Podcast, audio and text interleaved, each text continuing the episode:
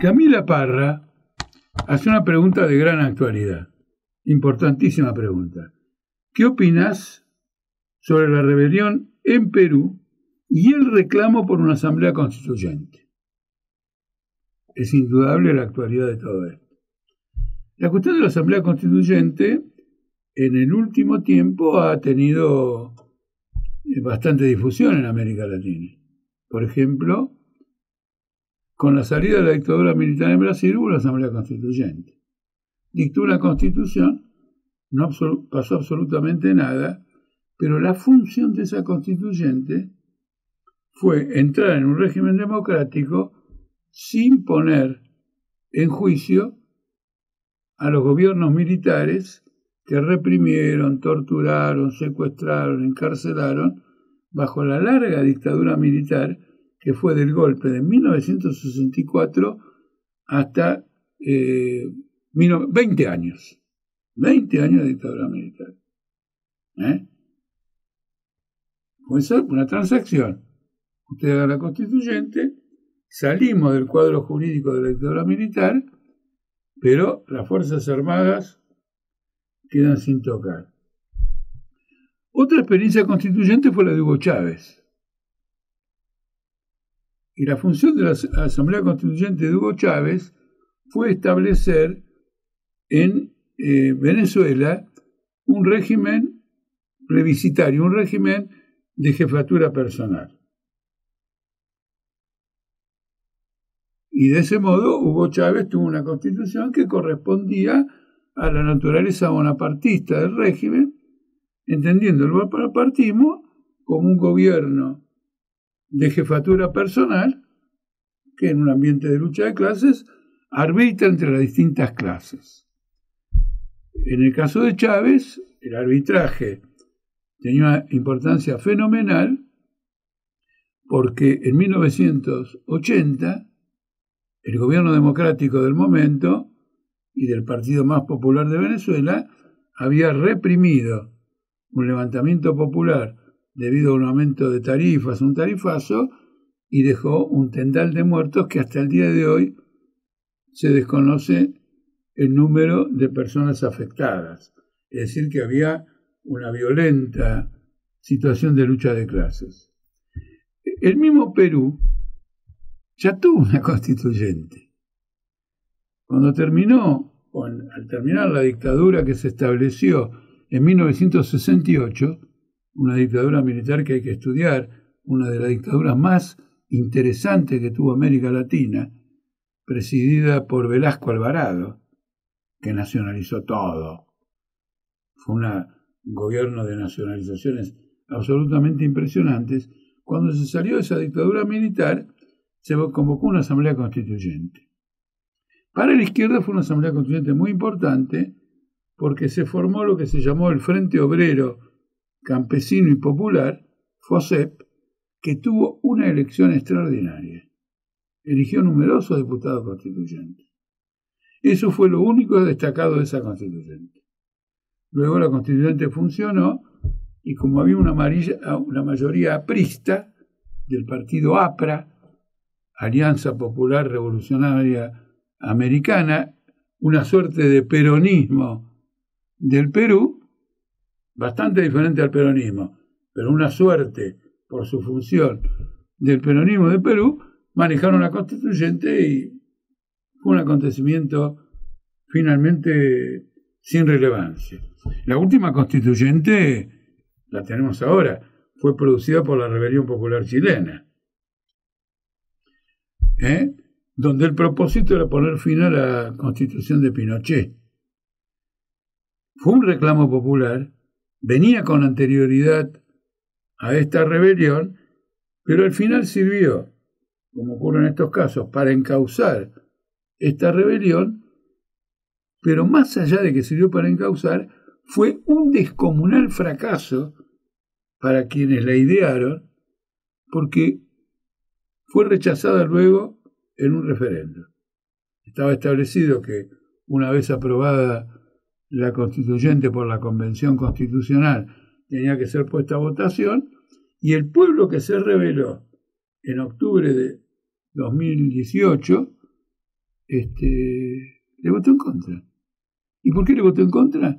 Le votó en contra porque nada de los reclamos de esa rebelión popular estaba en la constituyente y por sobre todo porque la situación de las masas empeoró desde la rebelión popular en adelante, agravado luego por la pandemia y la gestión capitalista de la pandemia, y no sirvió absolutamente para nada.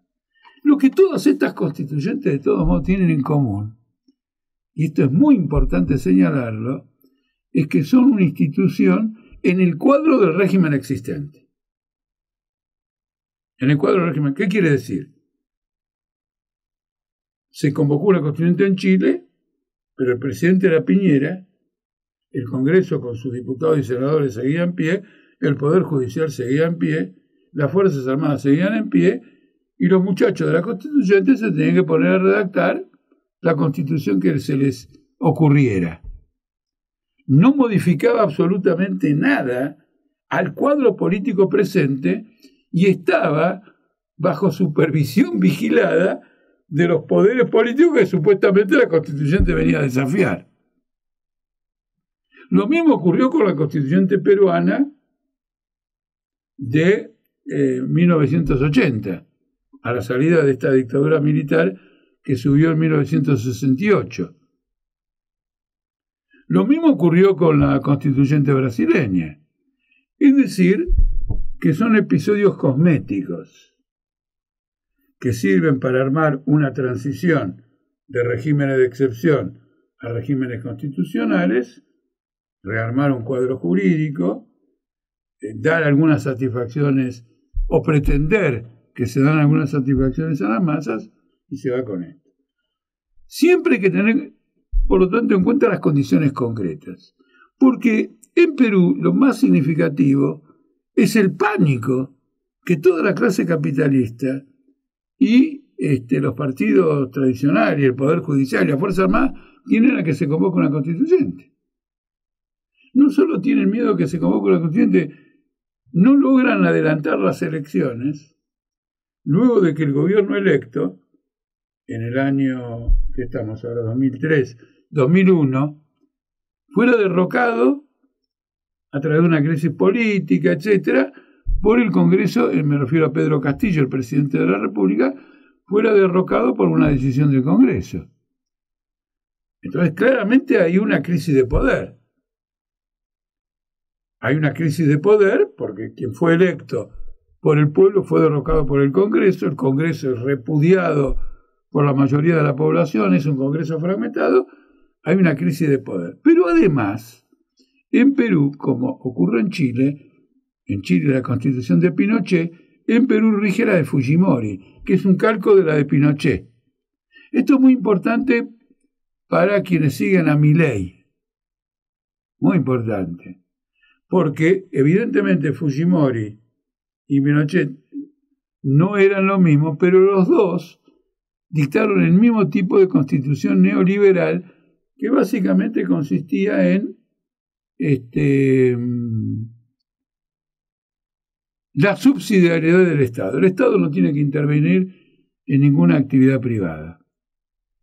Entonces ahora, cuando Pedro Castillo hace su campaña, con la consigna Perú es un país rico, pero su pueblo es pobre, él plantea la Asamblea Constituyente como un planteo de su campaña electoral con el propósito de terminar con la constitución de, de Fujimori pero además con un propósito de redistribuir las riquezas dentro de un marco jurídico establecido.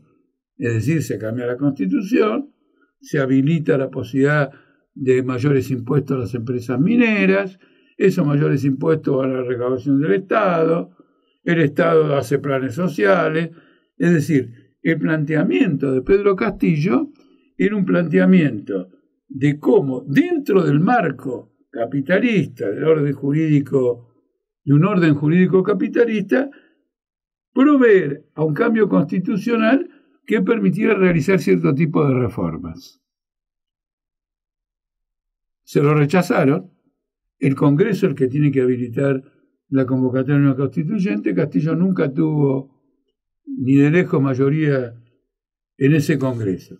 Ahora el levantamiento popular, la insurrección indígena, toma en sus manos este tipo de reclamo.